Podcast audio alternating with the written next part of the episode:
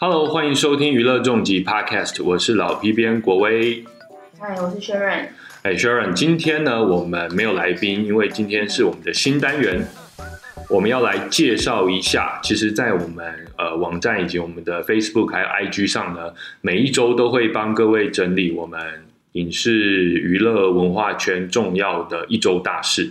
然后现在也其实累积了很多很多则，那我们想说，哎，是不是可以用 podcast 的方式来跟大家介绍一下我们整理出来这些重要的事情？所以，哎，先呃，这个 Sharon 呢是每一周都很认真的来帮大家整理哈，然后其实要看非常非常多多的内容，对不对？Sharon 可以先跟我们分享一下，你每一周做这样一则要花多少时间？你说我怎么整理的吗？哎，对啊，然后你到底花多少时间啊？一整其实其实这些资讯其实每天都在更新嘛，嗯那我们每天都有看，那只是就是说帮大家集大成这样，然后每周就是挑选五五则比较重要的影视相关的消息，那主要还是跟台湾有关的，然后分享给大家。那就算你平常没有在呃可能 follow 这些媒体，但是你看我们的呃社群媒体的话，就是可以看到这些资讯，也蛮方便的。对啊，因为其实平常虽然说可能很多朋友都呃，或就是说觉得对这些议题有兴趣，但是它分散在很多地方了哈，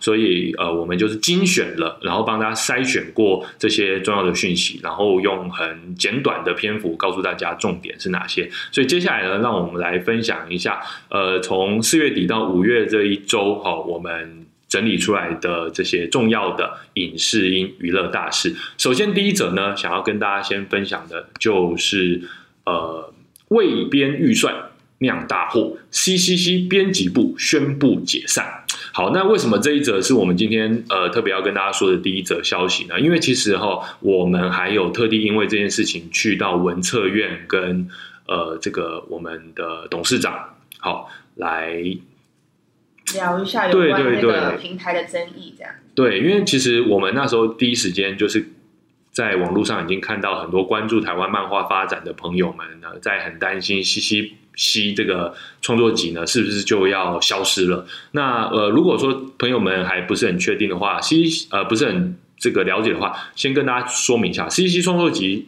是隶属于文策院，好，那它过去呢曾经是这个中研院好执行的一个数位典藏的一个计划，然后呢后来又转到了文化部，然后后来因为文策院成立成立了，所以又归属到文策院这样。那其实归属到文策院，我觉得是蛮合情合理的，嗯，对不对？文化内容，对啊，呃对发展这一块，对啊，而且它其实。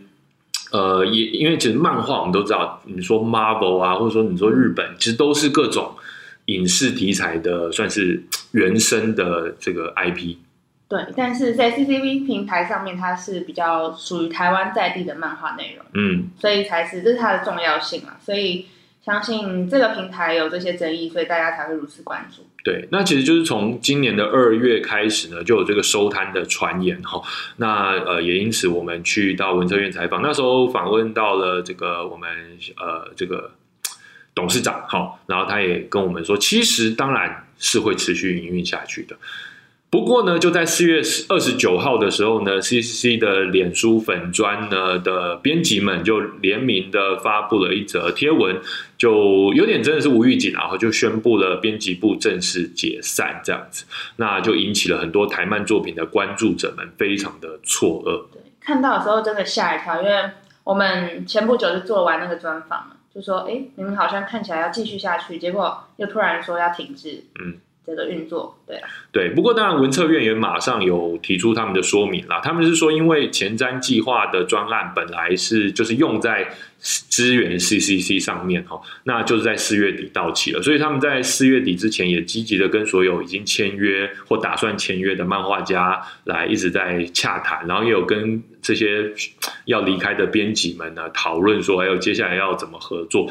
但是呢，呃，可能包括呃有说到，因为这个编列预算的时候，哈，新一年度的预算没有对接到今年的，所以老实说啊，因为这样的理由而而产院方那边的官方说法，对而产生了那么大的波折，我觉得是蛮夸张的啦。可能需要再解释的清楚一点。对，那当然，呃，我想，呃，我但是我一方面我觉得我我可以信任文策院，就是说我相信漫画这个事情肯定是文策院接下来还是会很大力推动的。只是说，如果他因为这次的事情让呃这个大家累积的信任，或者说过去建立起来这个工作的习惯而受到影响，可能会有一些比较呃就是负面的。的的的的，对对对，那我我我也希望说这个不会影响整个推动台湾漫画的大大大局势啦。好像说八月的时候还会提出那个比较新的做法，那就可能再等等看。好，那这是我们今天跟大家分享的第一则重要大事。第二则要跟大家分享的是，哎，《火神的眼泪》开播喽，然后展现了真实的救灾场面。首先要问薛仁，你有看吗？我还没看，但是我有看很多预告。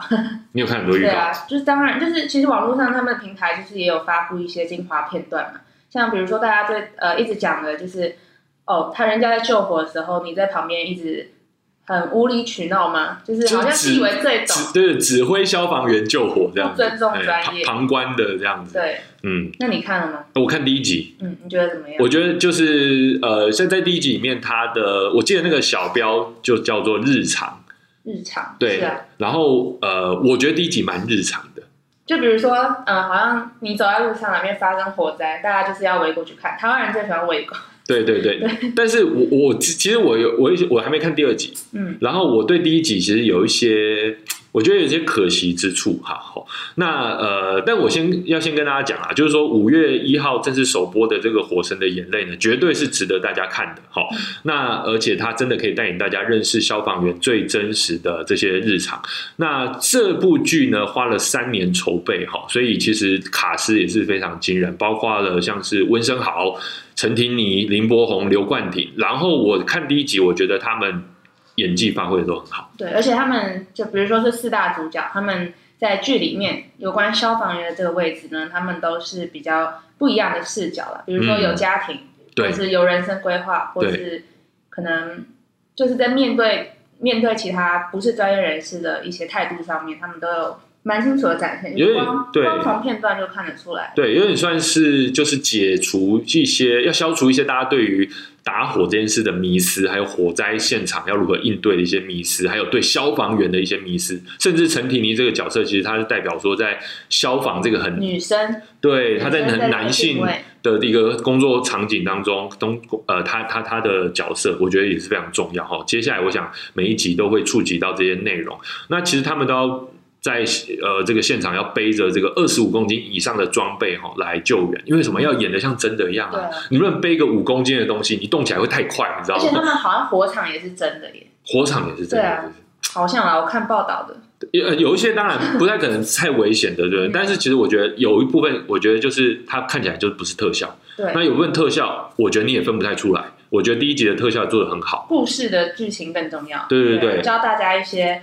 呃，去理清一些一些我们可能过去的迷思吧。对，那呃，所以其实需要推荐大家来看，但是我必须要说，就是说，因为我们是现在看很多美剧嘛，或者说呃，这个呃，就是呃，典范哈，一些其他的剧，像我前阵子看 Netflix 的《纽纽约新医革命》，好，它其实在讲医疗剧，其实我觉得它就有一个比较大的转折，或者说比较给你一个。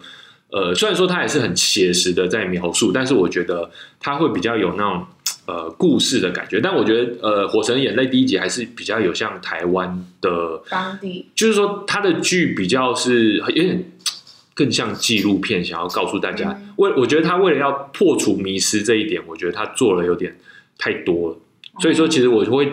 很期待说后面的部分能不能戏剧的张力再凸显，有可能或许有什么感情线这样吗？对对对对，我觉得其实呃不呃这这家庭线啊，或者说一些职场的伦理啊，我觉得这都是我接下来想要期待继续看到。美国有一个那个火速救援最前线，哎，我没看过，但我听说过。他们就是一直在，就是也是在把重点放在救护人员那他就他们的剧情就是有像你说的有其他的分支，就是不是只是在讲伦理。对对啊，所以我觉得其实都很期待啦。发展可能会更好看一点。对，好，那接着要跟大家分享的第三则哦，我们这周的大事就是文化艺术奖助以及促进条例三读通过啦。好，那呃，这个是在四月三十号三读修正通过的，由立法院的委员们通过了这个文化艺术奖助及促进条例的部分条文。那最重要的重点，我想条文大家可以自己看啊，最主要就是要协助艺文工作者，哎，他可以参加现在的一些什么劳工相关的保险啊，强化职灾的保障啊，还有他们跟一些合作单位签订一些契约啊，都可以有一些比较好的原则。好，那另外，因为其实大家知道，艺文工作者他工作属性比较特别，他有时候其实就是你要说他是劳工呢，他又会觉得说，哎，我好像不是劳工；但你说他不是劳工呢，他做很多很辛苦的事情。还是需要一些保障。对，而且就是说，你看拍片啊，做这些事情，其实都有职业灾害的哈，嗯或者是早出晚归啊等等的哈，或者是熬夜的拍录影，其实这些事情都需要，而且你会因为有时候是接案的性质，所以说他就会很没有注意到一些跟不同单位合作的。的契约哈，彼此会有一些利害关系，这些都很需要法律来保障哈，那才可以让更多人愿意投入这个产业。另外啊，像是呃这个文物及艺术品交易方面呢，现在是采取这个。呃，交易所得的分离课税，好，那这个税率呢，就是按照成交价额的百分之六作为所得的额，然后百分之二十的税率来扣取税款。好，那我想，呃，对于投资这个文艺相关的朋友来说，我觉得是很重要的。希望大家能够这个市场能够更蓬勃。好，老实说，最近有一个东西叫 NFT，Sharon 你知道吗？好，我不知道。你不知道对不对啊？NFT 其实现在就是用比特币啊，或是用区块链来交易线上的这些艺术品。前阵子最有名的就是什么？Twitter 的创办人 Jack Dorsey，他的第一条 Twitter，好，这其实就是几个英文字，然后发表在 Twitter 上。这个东西放上 NFT 变成一个艺术品，然后大家花了几百万美金去买，就价格价值几百万美金的虚拟货币去买。好难哦，我还没进入那个投资。对我没有办法理解，但其实老实说，就像比如说一一则梵谷的画，或者说蒙娜丽莎、达文西的画，就是他为什么值那个钱？其实也是我们就是我们鉴赏者对对，对，鉴赏者觉得，或者说嗯，艺术收藏者他觉得他要花这个钱嘛。嗯那其实我们可能现在可能很多人还看不懂 NFT 的这个价格啦。我觉得，呃，这可能也就是接下来文化部好、这个相关的政策呢，需要开始关注的。好，那接下来的要跟大家分享的一周大事就是第十二届的金漫奖。好，已经开始增建了哦，从四月二十二号到五月二十四号，正在火热增建中。好，那它目前呢，就是因为大家都知道金漫奖是属于台湾，我们也算是 IP 吧，IP 重要的奖项。那很多好的作品都是从这个奖项去成长出来的。那像是我们有列的那个北城百画帖或是名站路这些的，超好看，好，我没看过，但是听出来很厉害了。嗯。对对对，然后民站路前阵子还有跟明华园合作变歌仔嗯，戏对，对，这我有听说。而且民站路的那个妈祖的角色哈，在每年的，比如说前阵子也是妈祖的这个出巡嘛，或者说在这个西门町哈，都会有这个大型的这个角色这样子。那北城百画帖则是因为他讲呃这个算是日治时代的台北咖啡厅的故事，然后也很有奇幻感，然后画的也非常好看，所以也应该是要拍成戏剧。对，所以也是让人非常期待。嗯，那就除了去年个人奖项、团体奖项，今年有新增的这个政府漫画奖。啊，他们说是想鼓励创作者或是一些就是非官方机构去政府去做一些合作啊，可能会有更、哦或许会有更多的资源去让它发展的更好。哎，会不会是比如说我不是跟台南市政府合作，然后推一个、呃台南市的角色，或者说文化有有那种高跟高雄捷运局不是有高捷少女对嘛？我不知道大家去高雄搭捷运，你们看到高捷少女的一票的人这样子，哎，我觉得这个还蛮有意思的哈。对啊，嘿，其实去年的颁奖典礼我有去，嗯，哎，因为文化部有发这个呃这个这个邀请函，哎，然后我有去，然后其实看到很多漫画家，其实还蛮，因为我本身是爱看漫画的人嘛，嗯我觉得还蛮开心的这样子，对啊。对啊，所以大家如果有一些想法的话，都可以去偷偷看这个奖项。嗯，就是我们的金漫奖哦。那金漫奖现在跟很多影视的合作，我想是非常的直接的，像是前阵子天桥上的魔术师也，是从这里出来的。呃，应该不是，有他原原原作是是小说，然后后来他就是因为要拍电视剧，所以又把它改编成这个漫画就是。一系列作品，对对对，而且它会很容易跨国，因为你嗯如果有小原本小说的话，其实你要翻译，其实大家不一定能够了解他那个作品的魅力，但是拍的漫画，哎，我觉得它是一个很好的不同。的形式，不同的感觉。没错，那接下来哎，其实也跟漫画有关哦。今天要跟大家分享的最后一则消息是，《用九干妈点》将再度翻拍成舞台剧啦。那这个《用九干妈点》呢，就是漫画家阮光明他的作品。哎，说到阮光明哦，他每一个作品我真的就都觉得很棒。然后他的呃这个故事，因为其实他通常是很真实的场景其实。很有人情味吧？对对对，一方面人情味，一方面是真实的，就是它不是科幻，它也不是什么奇幻，它也不是什么古装，所以说其实这代表什么意思？生？活琐碎小故事。它代表翻拍很容易，哦 成本比较低啦。好，但不是说很容易，因为其实要掌握那个细腻的情感并不容易。嗯但是用九干妈讲，哎，拍的很好。好，我必须要看，呃，我必须要说，因为我真自己有看啦，哈、嗯。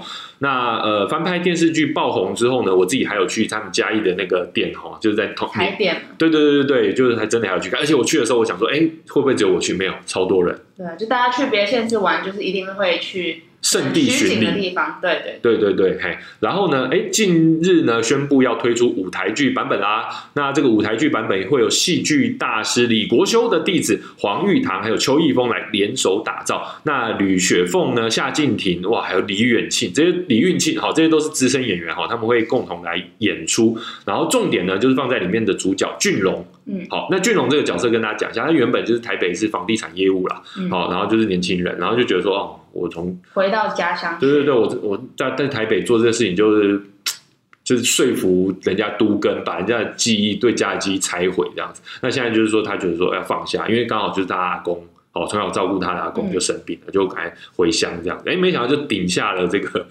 哎，这个干嘛点？对好、所以就延伸出来很多故事。那透过这个剧场呢，可以将这个故事当中亲情牵挂以及对家乡情怀的依恋呢呈现出来。好、所以说其实是非常期待。嗯嘿，哎，那个 Sharon 你有看吗？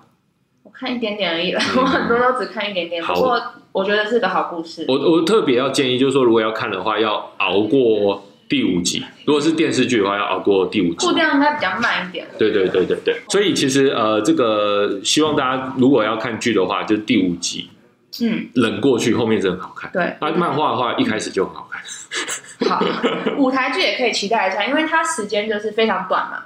那跟剧集不一样的是，剧集可能它可以把一些感情线拖很长，一些比较细节的部分。那我觉得舞台剧可以期待一下，它在这么短时间内会怎么去凸显他们里面的一些互动嘛。对，因对啊为时间真的很短，嗯，然后又要让观众就是感到很有入，也不能讲入要共鸣，对不对有共鸣的感觉。好，那因为舞台剧很直接哦，你就坐在台下，你就直接看到演员们的这些表现，所以就在九月十号啊，其实距今还有一点时间啦，现在就开始筹备嘛。好，九月十号会在台湾各县市展开十场巡演，当然如果票房好的话，不排除加演了哈。嗯，好，那以上呢就是我们本周的这个重疾一周影视音大事。然后，如果大家喜欢这个格式呢，也欢迎呃这个留言支持我们。如果说对呃哪些消息呢有更多的兴趣呢，也可以告诉我们说，希望我们多介绍一点。哎，有没有觉得说还希望我们用什么样的格式来跟大家介绍台湾的影视音产业？也欢迎直接留言。